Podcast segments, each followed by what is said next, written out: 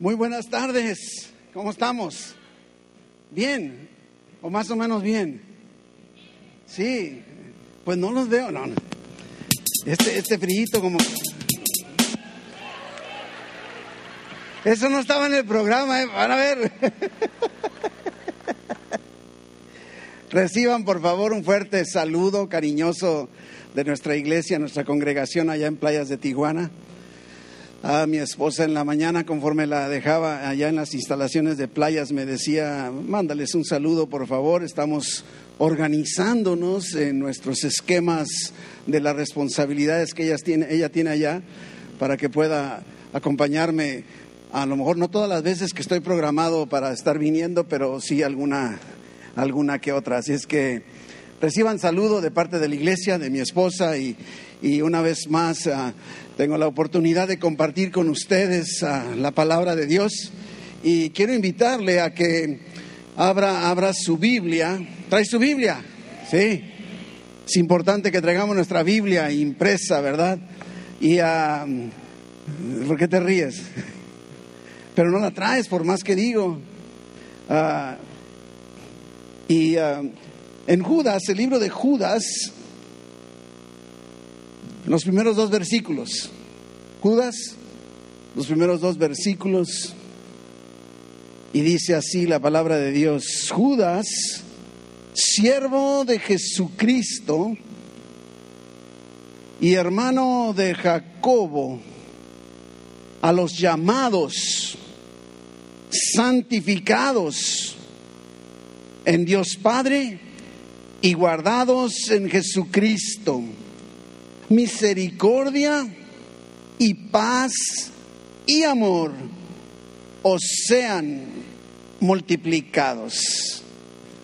Es muy importante, mis hermanos, que no perdamos de vista que, el tema de cada domingo está relacionado, e, está conectado. E, e, el, el, lema para nuestra iglesia San Pablo en este año es el año de la profundidad es que estamos buscando ir profundizando más en conocer a nuestro Dios y conocer lo que Él dice o afirma con respecto a nosotros.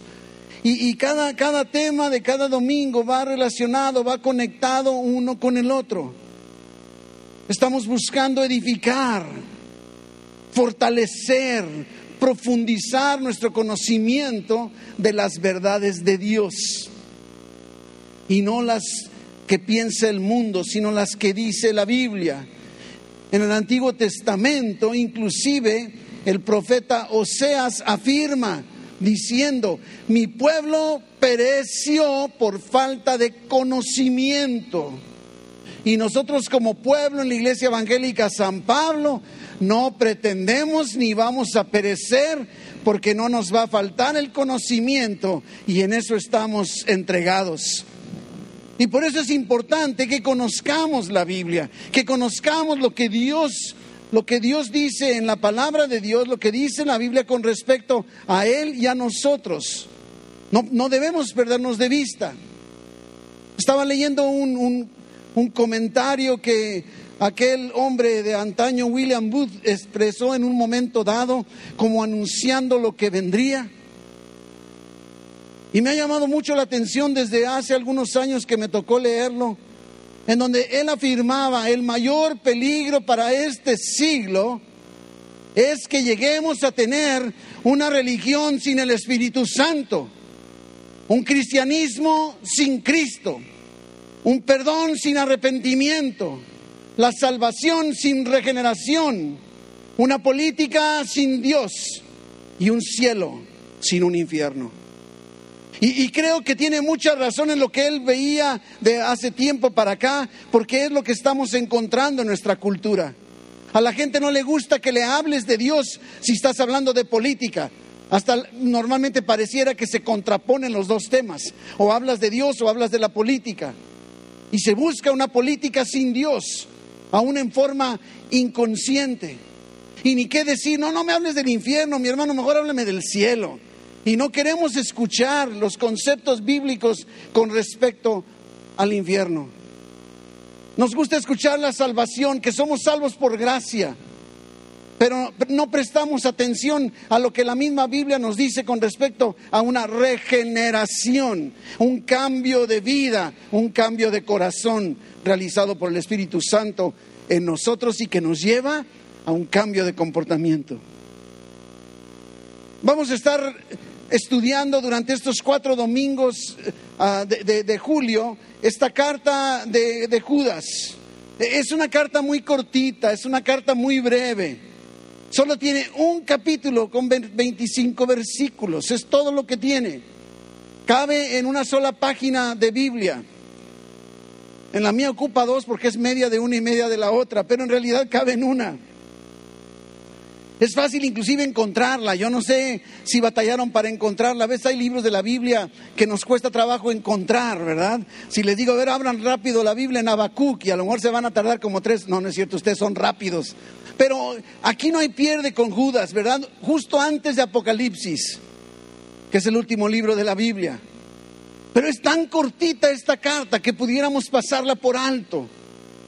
Yo me atrevería a lo mejor a preguntarte, ¿cuándo fue la última vez que leíste la carta de Judas? Y dirías, no, pastor, es que ese nombre como que no me agrada mucho.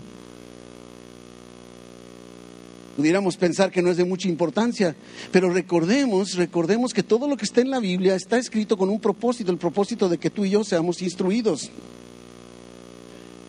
Dice la Biblia ahí en Primera de Corintios, en el capítulo 10, versículo 11, y si estas cosas les acontecieron como ejemplo. Y están escritas aquí en la Biblia para amonestarnos a nosotros, a quienes han alcanzado, o diríamos, hemos alcanzado los fines de los siglos. Toda la Biblia es de importancia para nuestra vida, por lo tanto el libro de Judas también lo es. Así que debemos tomar esta carta como si fuera escrita para nosotros, porque así es. No, no hay nada más trágico que tomemos la palabra de Dios y no la queramos personalizar, que, que no querramos apropiarnos la palabra.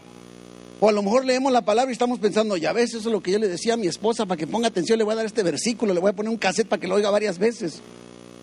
Pero se, trata de, de, que podamos reconocer que nos está escribiendo a ti y a mí.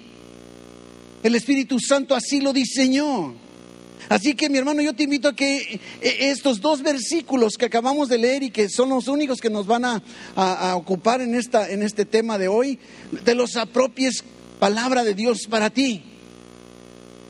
Una de las cosas que llama mucho la atención, me llamó mucho la atención al estar estudiando estos dos versículos, es que Judas, el autor, utiliza una especie de sistema de tres en tres. Utiliza tres afirmaciones con tres puntos cada afirmación. Y, esto me ayuda, nos ayuda mucho a armar un bosquejo para poder desarrollar la enseñanza. Se facilita cuando encontramos circunstancias así, tres de tres. Es que vamos con la primera, la primera afirmación. La primera afirmación, ¿quién es el que nos escribe? ¿Quién es el que nos escribe? Y entonces utiliza tres afirmaciones de sí mismo para hacernos saber quién es el que está escribiendo. Y lo primero que nos dice es Judas. Judas viene de un nombre hebreo que es Judá. Judá significa alabanza, adoración, celebración. E-, era un nombre muy popular en aquel entonces, muy, muy conocido, muy acostumbrado. No, no ahora, ¿verdad? Yo no creo que Judas sea un nombre que utilizarías para ponerle a alguno de tus hijos. Y si ya por ahí tienes un hijo que le pusiste Judas o conoces a alguien, a lo mejor buscas un apodo o un diminutivo, ¿no? Judí, Jud. Porque Judas como que tiene implícito, ¿verdad? Una, un, concepto negativo. Sí, Judas, Judas el Iscariote, el traidor. Y entonces como que cuesta, cuesta trabajo. ¿Se ha fijado que hay nombres en la Biblia que de alguna forma, así como Jezabel, híjole, bueno, no tengo nada con las Jezabeles, pero, pero la historia bíblica me hace recordar cosas desagradables. Y, y con Judas pudiera parecer lo mismo. Judas, Judas. Pero, pero no se queda ahí. Número dos nos dice que es siervo de Jesucristo. Siervo de Jesucristo. Ah, algo que llama mucho la atención y lo hemos enseñado una y otra vez, es que cuando la Biblia, nuestra traducción ah, en español, utiliza la palabra siervo, en el original griego la palabra original es dulos. Y dulos en griego significa esclavo. No, no tiene, fíjese que hay muchas palabras en el griego que tienen muchas variaciones de su significado. Pero dulos, dulos no significa nada más que esclavo. Nada más que, imagínate, Judas, esclavo de Jesucristo. Ay. Normalmente, ah, aquí viene el esclavo de Jesucristo. No, eso no me gusta, ¿verdad? Mejor siervo, ministro. No nos agrada. Siervo de Jesucristo está reconociendo Judas que le pertenece a Jesús, que, que fue comprado por Jesús. Mi hermano, tenemos que comprender que así como Judas se identifica como esclavo, como siervo de Jesucristo, tú y yo tenemos que identificarnos igual. Si tenemos a Cristo en nuestro corazón, hemos sido comprados con la sangre de Jesús y tú y yo le pertenecemos a Él, somos sus esclavos, Él es nuestro amo, Él es nuestro dueño. Créalo quien lo quiera creer. Y, pudiera parecer en un sentido negativo, porque la palabra esclavo, al igual que la palabra Judas, no es, no es muy agradable. ¿Quién quiere ser esclavo, mi hermano? Y nadie levanta la mano, ¿verdad? Es lógico, pero fíjese que e, este concepto de, esclavo e, en, en, el Nuevo Testamento, ¿sí? Significa, en el concepto bíblico, que le pertenecemos a nuestro amo, que es Jesús, pero no solo eso, nos identifica con un cambio de dueño. Porque podrías decir, ah, espérame, espérame, espérame. Quiere decir que cuando recibí a Cristo en mi corazón, Jesucristo me compró y ahora que era libre, ahora soy esclavo de Él. No, no eras libre. ¿Quién te dijo que eras libre? La Biblia dice que éramos esclavos del pecado. Y ahora somos esclavos de Jesucristo. Fuimos comprados, le pertenecemos a Él. En la salvación cambiamos de dueño. Y sabes que el pecado se ensañaba contra ti. ¿Cuántas veces vivías esclavizado al pecado y cada vez que pecabas te sentías atroz? No, nada más yo. Están muy callados y dicen, pastor, qué bárbaro usted está, pero qué pecador. Y ahora Jesús nos ha adoptado, nos ha comprado. Somos sus esclavos, pero en una relación amo-esclavo familiar, llena de amor, llena de relación interpersonal. Romanos, Romanos 6, 17, miren lo que dice. Romanos 6, 17 y 18. Voy a tener que recurrir a mis notas nada más acá porque el airecito no me está dejando usar mi Biblia impresa. Ya sé, Jona, ya cállate. Versículo. Bueno, así me llevo con él, no creo que estoy siendo grosero, ¿eh? Órale. Pero de Starbucks no. Pero gracias a Dios, mire, que aunque erais esclavos. ¿De quién? No te hagas. Dile al hermano que tienes a un lado, no te hagas. Eso eras.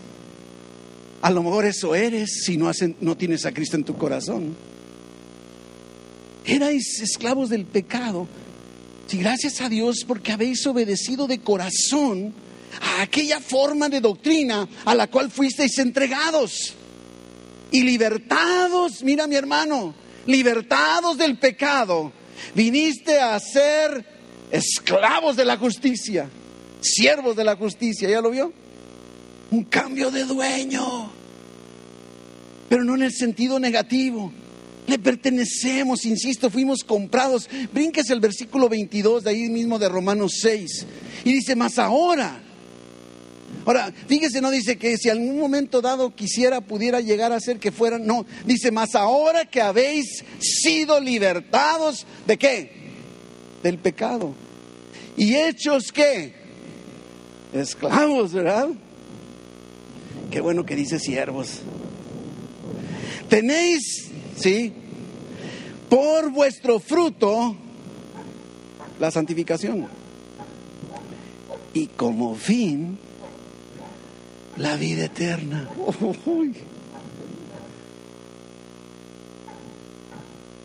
¿Te das cuenta? Cambiamos de dueño, ahora vivimos para Dios, le pertenecemos, somos sus esclavos para hacer ahora lo que Él determina y tenemos una relación cercana, amorosa con Él.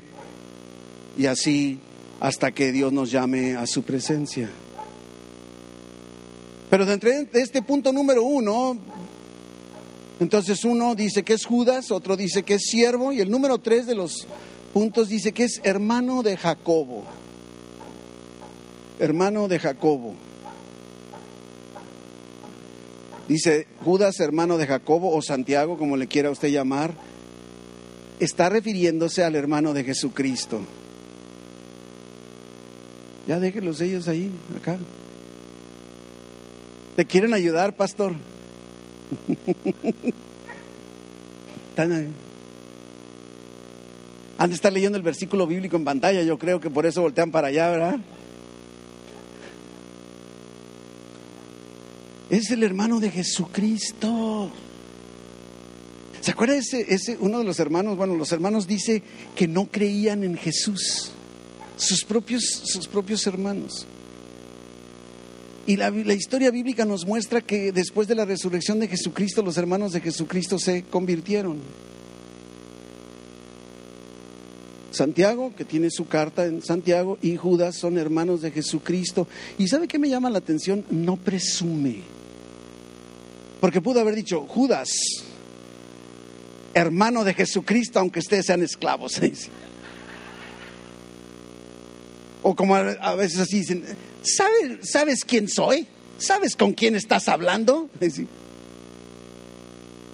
Nada de eso utiliza para escribirlo. Es una humildad y sencillez increíble. Así que esa es la, afirmación número uno con sus tres puntos. Vámonos a la afirmación número dos con sus tres puntos. Eh, eh, podríamos titularla como ¿quiénes somos? ¿A, quién le está escribiendo Judas? el número uno es Judas, ¿verdad? ¿Quién es el que escribe? Y ahora número dos, ¿a quién le escribe? ¿Quiénes somos? Es muy importante que visualicemos que Judas no está regañando. Judas no está condenando. Vamos a encontrar aquí en esta descripción de quiénes somos, vamos a encontrar tres verbos tres verbos. Y lo que me llama la atención de estos tres verbos es que están en un tiempo verbal perfecto continuo. Es como cuando dice, cree, o, ¿se acuerdan cuando dice que llames y se os abrirá? Pide y te será dado, ¿se acuerda? E, ese es pide y sigue pidiendo. Y no dejes de estar pidiendo. Es que estos tiempos verbales tienen que ver con eso. No nada más es en un momento dado que ya se dio, sino esto está sucediendo todo, todos los días, en todo momento. Es a lo que se refiere. Ya somos y estamos al mismo tiempo, seguimos siendo cada día. Son las marcas mínimas de todo cristiano. Están definiendo en realidad nuestro estilo de vida. Número uno, el primer verbo de los tres, llamados. El, texto original, curiosamente, pone este verbo llamados al final de los tres y no al principio, pero me voy a seguir sobre la traducción que tenemos nosotros en la Reina Valera, que no, no se está alterando. El griego original para, para llamados es precisamente kletos y significa alguien que es llamado divinamente o escogido divinamente escogido. ¿Se acuerda? Inclusive ahorita cantábamos en la alabanza primera de Pedro, capítulo 2, versículo 9. ¿Se acuerda ese pasaje tan conocido? Mas vosotros sois linaje escogido, real sacerdocio, nación santa, pueblo adquirido por Dios, para que anunciéis las virtudes de aquel que os llamó de las tinieblas a su luz admirable. Vosotros, ustedes, nosotros, que en otro tiempo no erais pueblo, pero que ahora sois pueblo de Dios, que en otro tiempo no habíais alcanzado misericordia, pero ahora habéis alcanzado misericordia. Hay, un llamado, fuimos llamados y, el llamamiento en la Biblia, el llamamiento de Dios siempre es un llamamiento con un propósito. Fuimos llamados con un propósito. No nada más es que Dios diga, ay, ven, quiero que, compartamos y ven, ven aquí hacen nota. Hay un propósito, tenemos una tarea que cumplir.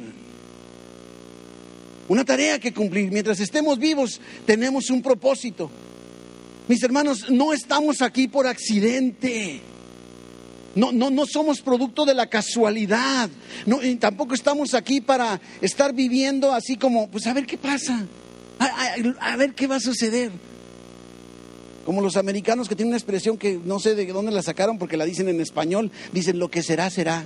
Yo, yo nunca le he dicho en español, yo no sé ustedes, pero, pero los americanos les gusta usarla, no, lo que será, será. Así no fuimos diseñados. Tengas ahorita el día de hoy a Cristo en tu corazón o no, no fuiste diseñado para vivir al azar y para vivir al ahí se va o que será, que será. Estás, fuiste diseñado con un propósito, con un objetivo de parte de Dios. Y mientras no vayamos tú y yo en ese camino de nuestro llamado, de nuestro propósito, vamos a vivir frustrados. Mientras no estemos en esa misma dirección. Número dos, verbo número dos, santificados. Me llamó la atención y me, de repente me empecé a meter demasiado teológico, tuve que hacerlo un lado porque dije, este no es el propósito, pero pero algunas versiones traducen santificado, traducen como amados.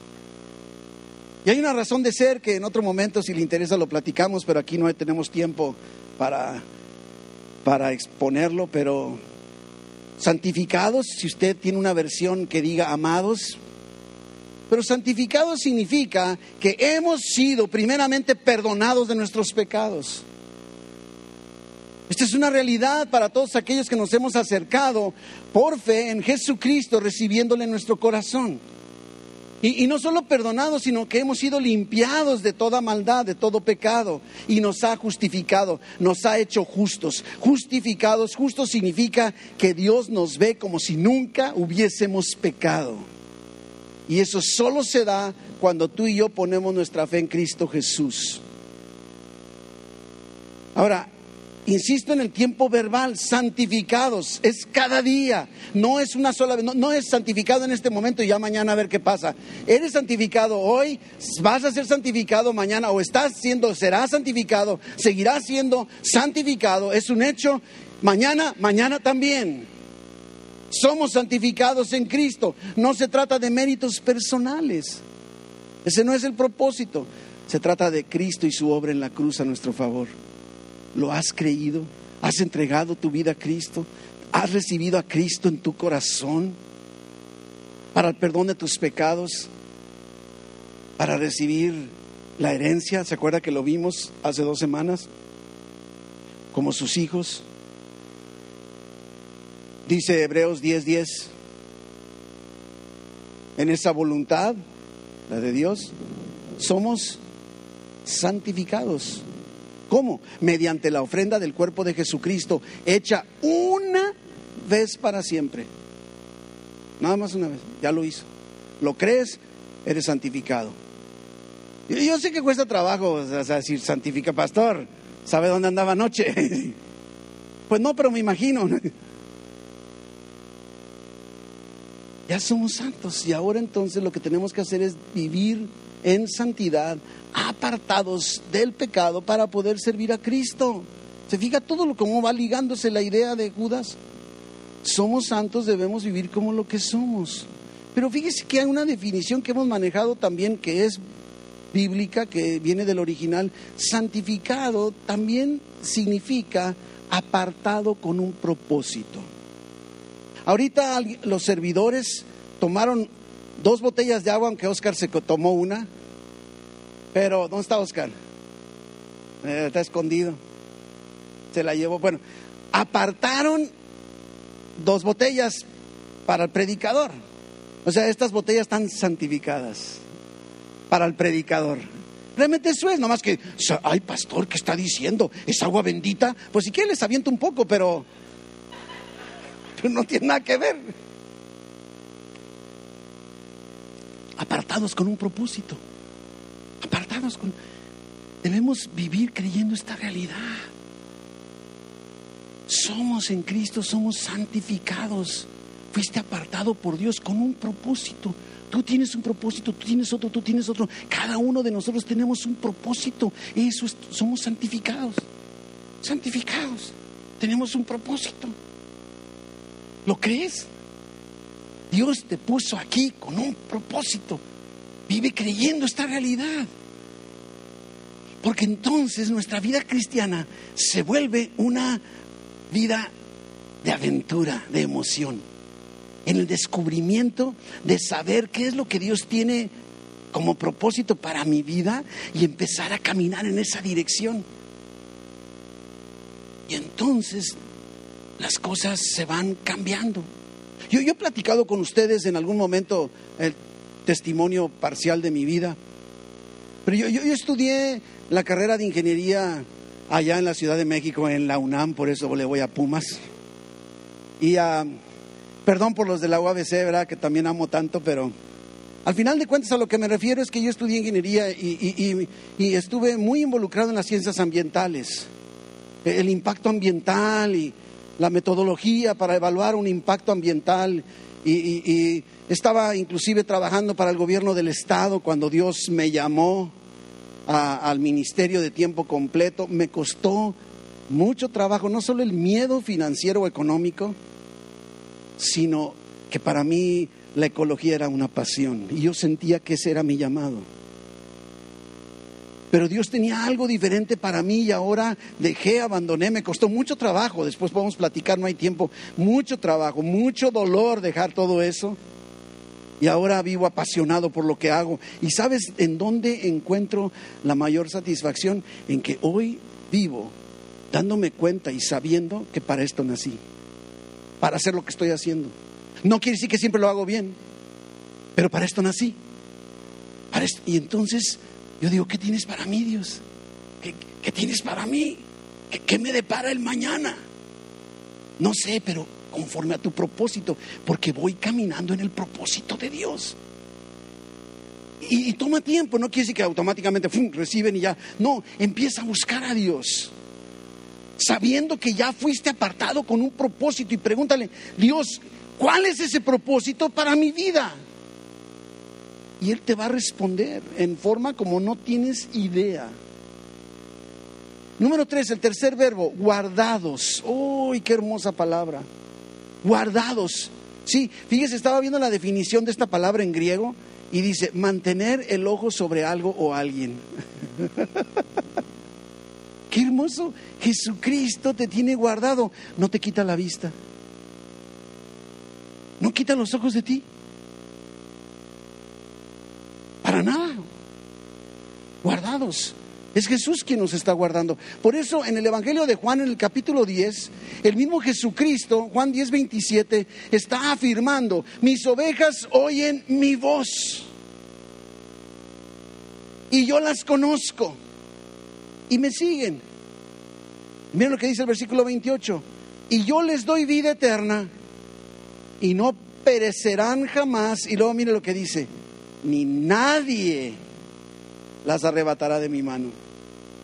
¿Habrá un sitio más seguro que en las manos de Jesús? Y todo por su sangre. Y así es como podemos vivir cada día. Cada día. Primera de Pedro en el capítulo 1, versículo 5. Ahorita vamos a ver ese versículo al final. Dice que sois guardados, guardados, guardados. ¿Cómo? Por el poder de Dios. Mediante la fe. ¿Lo crees? Estás guardado. Estás guardado. Por el poder de Dios. ¿Quieres más poder que el de Dios? Es el que te guarda. Para alcanzar la salvación que está preparada para ser manifestada en el tiempo postrero. El primer propósito de tu existencia, mi hermano, ¿sabes cuál es? Que tú recibas a Cristo en tu corazón para que inicies una relación personal con Cristo y cuando mueras vayas al cielo a pasar la eternidad con Él. Ese es un propósito que todos tenemos por igual los que estamos aquí. Y si en esta tarde tú no has recibido a Cristo en tu corazón, no estás caminando en ese propósito y por eso te va como te va. Aunque los cristianos también a veces no nos va tan bien, pero sabemos que estamos guardados, guardados en Cristo. Y estos tres puntos o verbos, como ya vimos, están en un tiempo verbal presente. Eso es, lo que a mí me llama la atención. Somos llamados y seguimos siendo llamados. Somos santificados y seguimos siendo santificados. Somos guardados y seguimos siendo guardados. Cada día, cada día. Y estos tres verbos están interrelacionados. Eh, quiero que te visualices de esta forma. Soy llamado, soy santificado y soy guardado. Y esto debe cambiar nuestra perspectiva y por lo tanto, no te preocupes, no tengas miedo de lo que tengas que enfrentar. Porque Dios te ha llamado, te ha santificado y te tiene guardado. Es increíble la forma poética en que Dios, eh, cuando Dios habla de su pueblo, dice que en su mano nos tiene grabado a ese grado, o sea, estamos bien guardados. Y es importante que lo sepamos porque si no lo sabemos, no vamos a poder vivir y experimentar la vida cristiana como Dios quiere que la vivamos. Estaba leyendo en una descripción histórica allá de, Francia, en la antigua Francia, cuando los reyes y el rey, el rey Luis XVI, y en la época de la Revolución Francesa, y y, se armó toda una discusión y una, una manifestaciones. Ah, todavía no se dio la revolución, pero haga de cuenta, se armó una revolución. Ah, y el rey ah, Luis XVI fue removido de su puesto, fue aprisionado y finalmente fue llevado a la guillotina. Ahora, su hijo menor era el siguiente en el trono y fue nombrado príncipe Luis Carlos proclamado como el rey de Francia cuando apenas iba a cumplir ocho años de edad. Ocho años de edad. Mi hermano, déjame decirte algo, si tú estás trayendo a tus hijos a la iglesia y a sus clases, estás forjando en ellos el descubrimiento del propósito que Dios tiene para ellos en particular. Este es un niño, podría decir, hay ocho años. ¿Alguien tiene aquí niños de ocho años? Sí, entonces sabe de lo que estoy hablando. Sí. Rey, te puedo imaginar que, tu hijo de ocho años ahora es el rey, el presidente de la república. A lo mejor hasta tú mismo como mamá, dirías, no, no la va a hacer. Ahora, el muchacho, dicen los historiadores, que había sido instruido y educado para ser rey. Fue forjado desde chiquito. ¿En qué estás forjando a tu hijo desde chiquito? Él fue forjado para ser rey y por lo tanto estaba plenamente consciente de su posición. Así lo educaron. Luis Carlos era, el símbolo de la monarquía. Era, era, era no, no sé, el símbolo de los principios y de los valores. Símbolo del orden. En resumen, era figura de su papá, a quien tanto odiaron sus opositores al grado de matarlo. Así que todos estos opositores buscando destruir al muchacho en forma lógicamente moral, para que no lograra continuar, para que no comprendiera plenamente lo que estaba sucediendo, se lo llevaron a una ciudad apartada, lejos, y lo expusieron ahí a lo más bajo, dice la nota, a lo más vil que la vida podía ofrecer. Le, expusieron a manjares tan deliciosos como para hacerlo un esclavo de su apetito. Constantemente utilizaban a su alrededor un lenguaje soez. Lo expusieron a mujeres vulgares y lujuriosas, ocho años de edad. Y dirás, ay, eso se está dando hoy. A la deshonra y a la desconfianza. Se vio rodeado, dice la nota, 24 horas al día por todo lo que pudiera arrastrar su alma hasta lo más ruin que fuera posible. Se le sometió a todo ello durante seis meses, pero el joven ni una sola vez se dio a las presiones y finalmente al cabo de tantas tentaciones tan intensas fue interrogado. Y sus opositores le dijeron, todo estaba planeado para darte placer, para satisfacer tus apetitos, para hacértelos deseables. Y todo era tuyo. ¿Por qué no te sometiste a estas cosas? ¿Por qué no cediste? Y el muchacho respondió, no puedo hacer lo que ustedes me piden porque yo nací para ser un rey. Mi hermano, ¿te imaginas que esta es la mentalidad que tuviéramos tú? No puedo vivir como el mundo vive porque yo nací para ser de Cristo, porque yo soy santificado, yo soy apartado, porque fui llamado con un propósito y estoy resguardado en el poder de Dios. ¿Te puedes imaginar? Este debiera ser nuestro motor. Dele bien el aplauso a nuestro Dios. Así que te diría, ¿tú para qué naciste? ¿Tú para qué naciste? Así que entonces la primera afirmación nos dijo quién es, la segunda afirmación nos dijo quiénes somos nosotros y la tercera afirmación de tres puntos que utiliza Judas es el resultado. ¿Qué es lo que Dios nos ha dado como resultado de todo lo anterior? Y dice el versículo 2, misericordia, paz, y amor os sean multiplicados. Es lo que tenemos. Es el resultado de que seamos escogidos, santificados, guardados. Que Dios va a multiplicar, número uno, su misericordia. Fíjese que es muy importante que comprendamos la definición de misericordia en forma muy sencilla. Misericordia, misericordia es que Dios no te dé lo que mereces. Así como gracia es que Dios te dé lo que no te mereces. Y esto es lo que está diciendo que la misericordia de Dios, o sea, que todo aquello que no mereces, ni merezco yo, ni merecemos, se ha multiplicado. Multiplicado. Sus misericordias nunca decayeron, nuevas son cada mañana. Y luego no solo eso, nos dice número dos, paz, ¿sí? Que la paz en nuestra vida sean multiplicadas, multiplicada.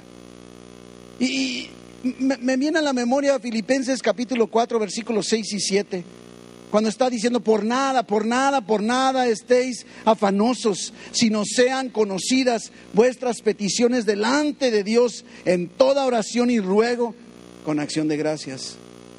Y el versículo 7, y la paz de Dios,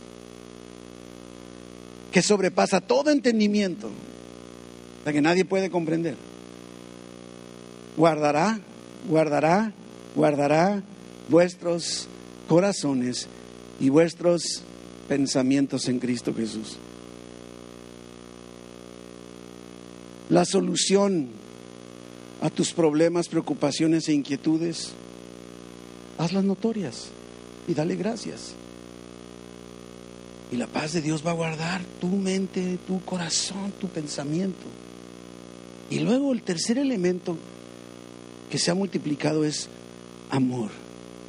¿Se acuerdan hace dos semanas que hablábamos de primera de Juan capítulo 3 versículo 1? ¿Se acuerda? Mirad, mirad cuál. ¿Se acuerda que dijimos no es cantidad? No es la cantidad, Mirad cuál amor nos ha dado el Padre para que seamos llamados hijos de Dios.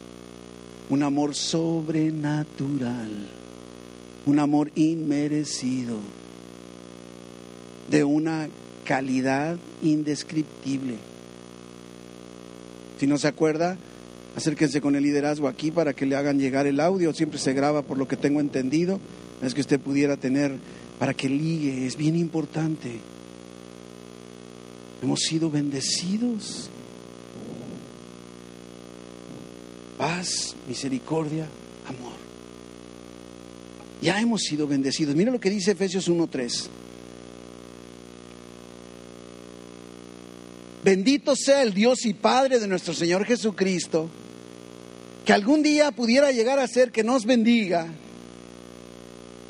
¿Así no dice su Biblia? ¿No?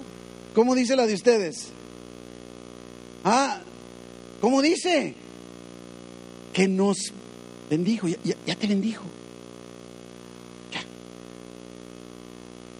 ¿Cómo? Con toda bendición espiritual en los lugares celestiales en Cristo. Según nos escogió en Él.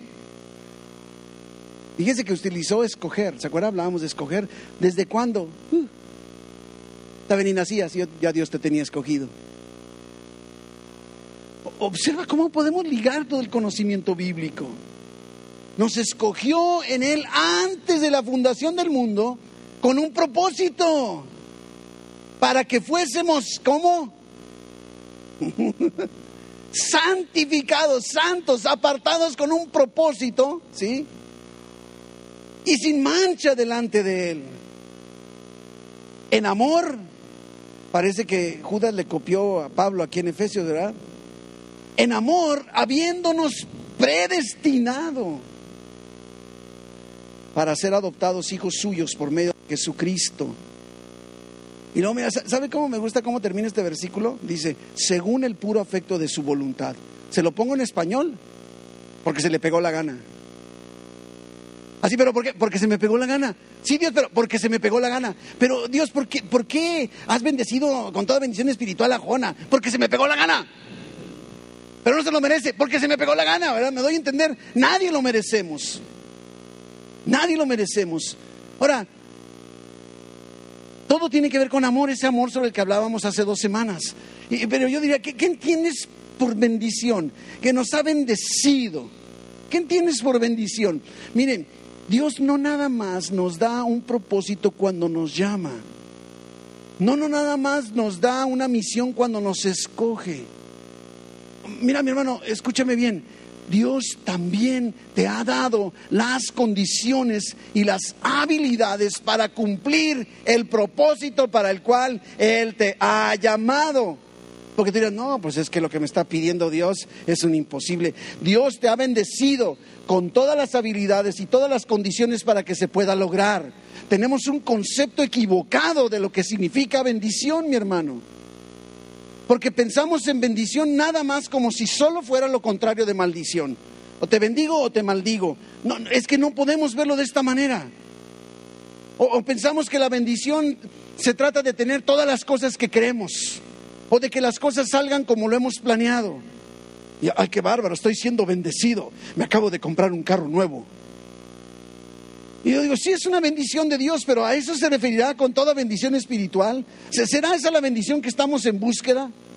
Mire, mire mi hermano, si esto fuera cierto, dice en el Génesis, en el capítulo 1, que Dios, capítulo 2, bendijo a Adán y a Eva. Los bendijo. Y yo digo, Dios, ¿para qué los bendeciste? Yo, creo que les faltaba algo, no les faltaba nada. Bueno, yo creo que es que eran débiles, no, no. Bueno, yo creo que ah, no se sentían amados. Los está bendiciendo. ¿Por qué los bendice a pesar de que ya eran bendecidos en nuestro concepto? Porque la bendición de Dios no es nada más darte lo que tú necesitas o tú crees necesitar o lo que tú anhelas. La bendición de Dios implica una habilitación Es que mi hermano, cuando le digas Dios te bendiga a un hermano, piensa, no, no estás tanto diciéndole que Dios te bendiga para que ganes más dinero, no. Dios te bendiga para que estés más habilitado para enfrentar todo lo que tienes que hacer conforme al propósito de Dios. Bendición, entonces podríamos definirlo como la capacidad o habilidad para hacer aquello para lo cual fuimos creados, sin que nada ni nadie nos estorbe o, nos, lo impida. Lo vuelvo a repetir, bendición es la capacidad o habilidad, y podríamos ponerle sobrenatural, de hacer aquello para lo cual fuimos creados, sin que nada ni nadie nos estorbe o impida. Quiero que veas que Dios no nos ha dejado solos, no nos ha dejado aislados. ¿Se acuerda que decíamos también, tenemos la definición de gracia, favor inmerecido? Pero ¿sabe qué? Tratando así como de la bendición, la gracia también sabes que es una habilidad sobrenatural para poder vivir la vida cristiana como Dios lo desea. Es solamente por la gracia de Dios que tú y yo podemos vivir en lo sobrenatural de Dios. Y la bendición la necesitamos precisamente para vivir nuestra vida cristiana.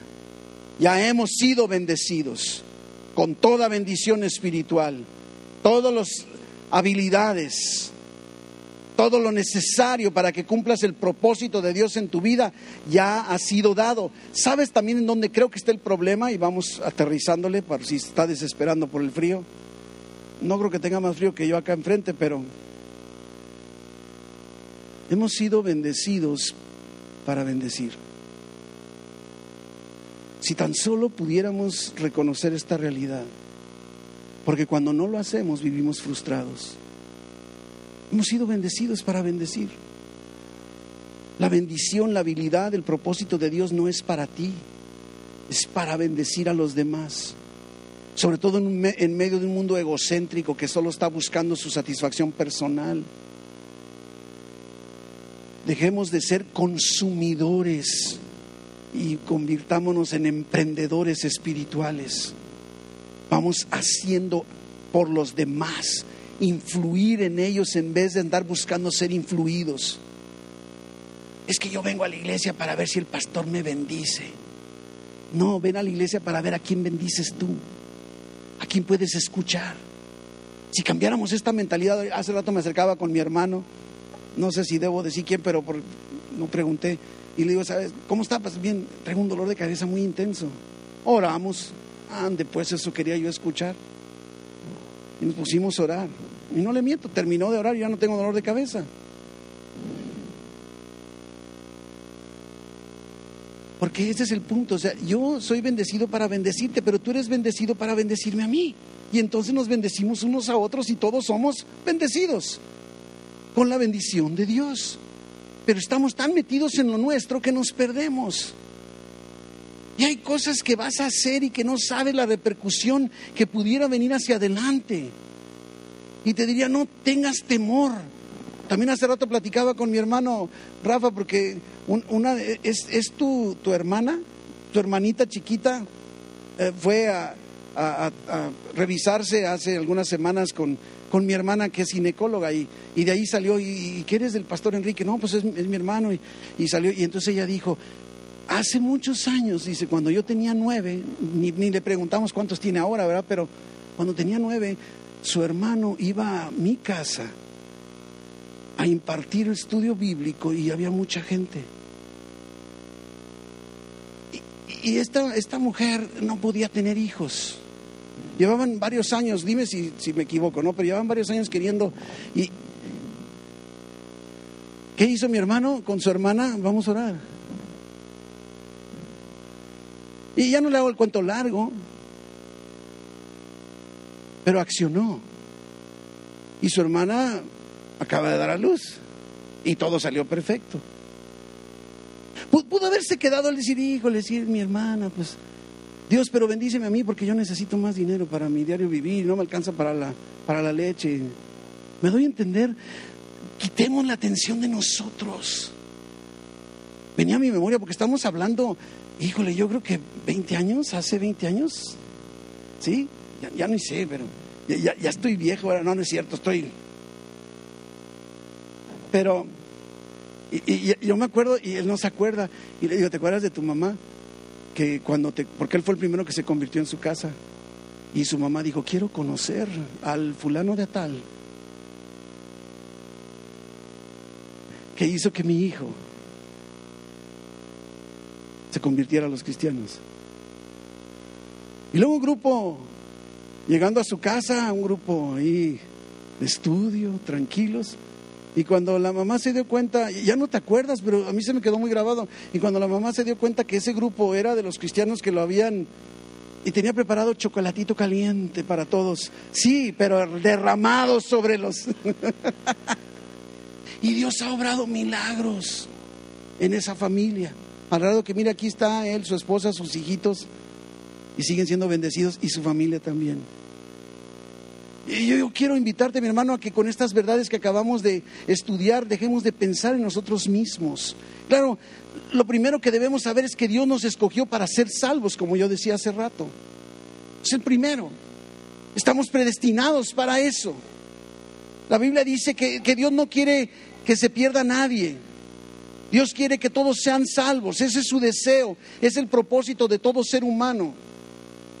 Y si tú estás aquí en esta tarde y no has recibido a Cristo en tu corazón, esta es tu oportunidad. Antes de cerrar, quiero dar oportunidad. Si tú estás aquí y nunca has entregado tu vida a Cristo y quieres hacerlo hoy, que, solo le digas, Jesús, te entrego mi vida. Es todo lo que te entrego mi vida.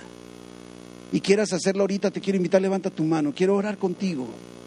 Antes de concluir, quiero orar contigo para dar certeza de que si estás aquí y no conoces a Cristo, des este paso en donde digas, Cristo, te entrego, te entrego mi vida. No. Espero que no sean sacatones y que sea porque ya son. Y en medio de la apostasía te diría, mi hermano, recuerda que estás seguro en Cristo. Dios ya te dio su bendición y ya tienes todo lo necesario. Dice el apóstol Pedro en su primera carta, como le decía aquí, vamos a terminar con ella. Primera de Pedro, capítulo 1, versículos 3 en adelante. Mire lo que dice. Como todas las cosas, ¿cuántas? Que pertenecen a la vida y a la piedad, nos han sido dadas. Todas. Por su divino poder. ¿Cómo accesamos?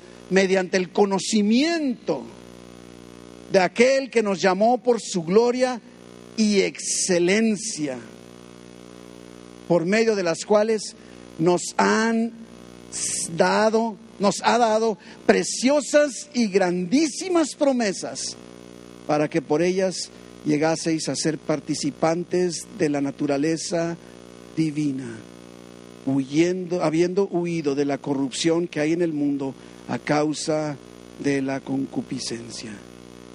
Mis hermanos, somos llamados, somos santificados, somos guardados y somos bendecidos por Dios. Y nuestra respuesta debería ser una vida de santidad, de gratitud y de amor obediente. Como dice Romanos 8:29, porque a los que antes conoció, también los predestinó para que fuesen hechos, fuesen hechos conforme a la imagen de su Hijo. Y a los que predestinó, a estos también llamó. Y a los que llamó, a estos también justificó. Y a los que justificó, a estos también glorificó. Mis hermanos, salgamos confiados, convencidos de esta realidad de Dios en nuestra vida, que Él está trabajando y busquemos su bendición, descubriendo los rasgos de la bendición que ya ha sido derramada sobre nosotros, para que podamos entonces tomar las herramientas que nos está dando en su bendición para poder cumplir y caminar en el propósito que Él marcó para nosotros. Amado Padre Celestial, te damos gracias. Gracias, Padre, porque venimos en esta tarde inquietos, preocupados con algunas inquietudes personales, necesidades particulares. Permítenos, Padre, darnos cuenta que estamos seguros en ti. Padre, que esa necesidad pueda ser vista a la luz de tu bendición. Padre, que mis hermanos puedan darse cuenta que tú ya les has habilitado, les has dado las herramientas para poder salir triunfantes de eso que están experimentando. Permíteles creer, Padre, la realidad de lo que acaban de escuchar en tu palabra y que puedan, mi Dios, salir triunfantes de todo esto que están experimentando, sabiendo que ellos están en tus manos y en tus manos están seguros. Gracias, Padre, en el nombre de Jesús.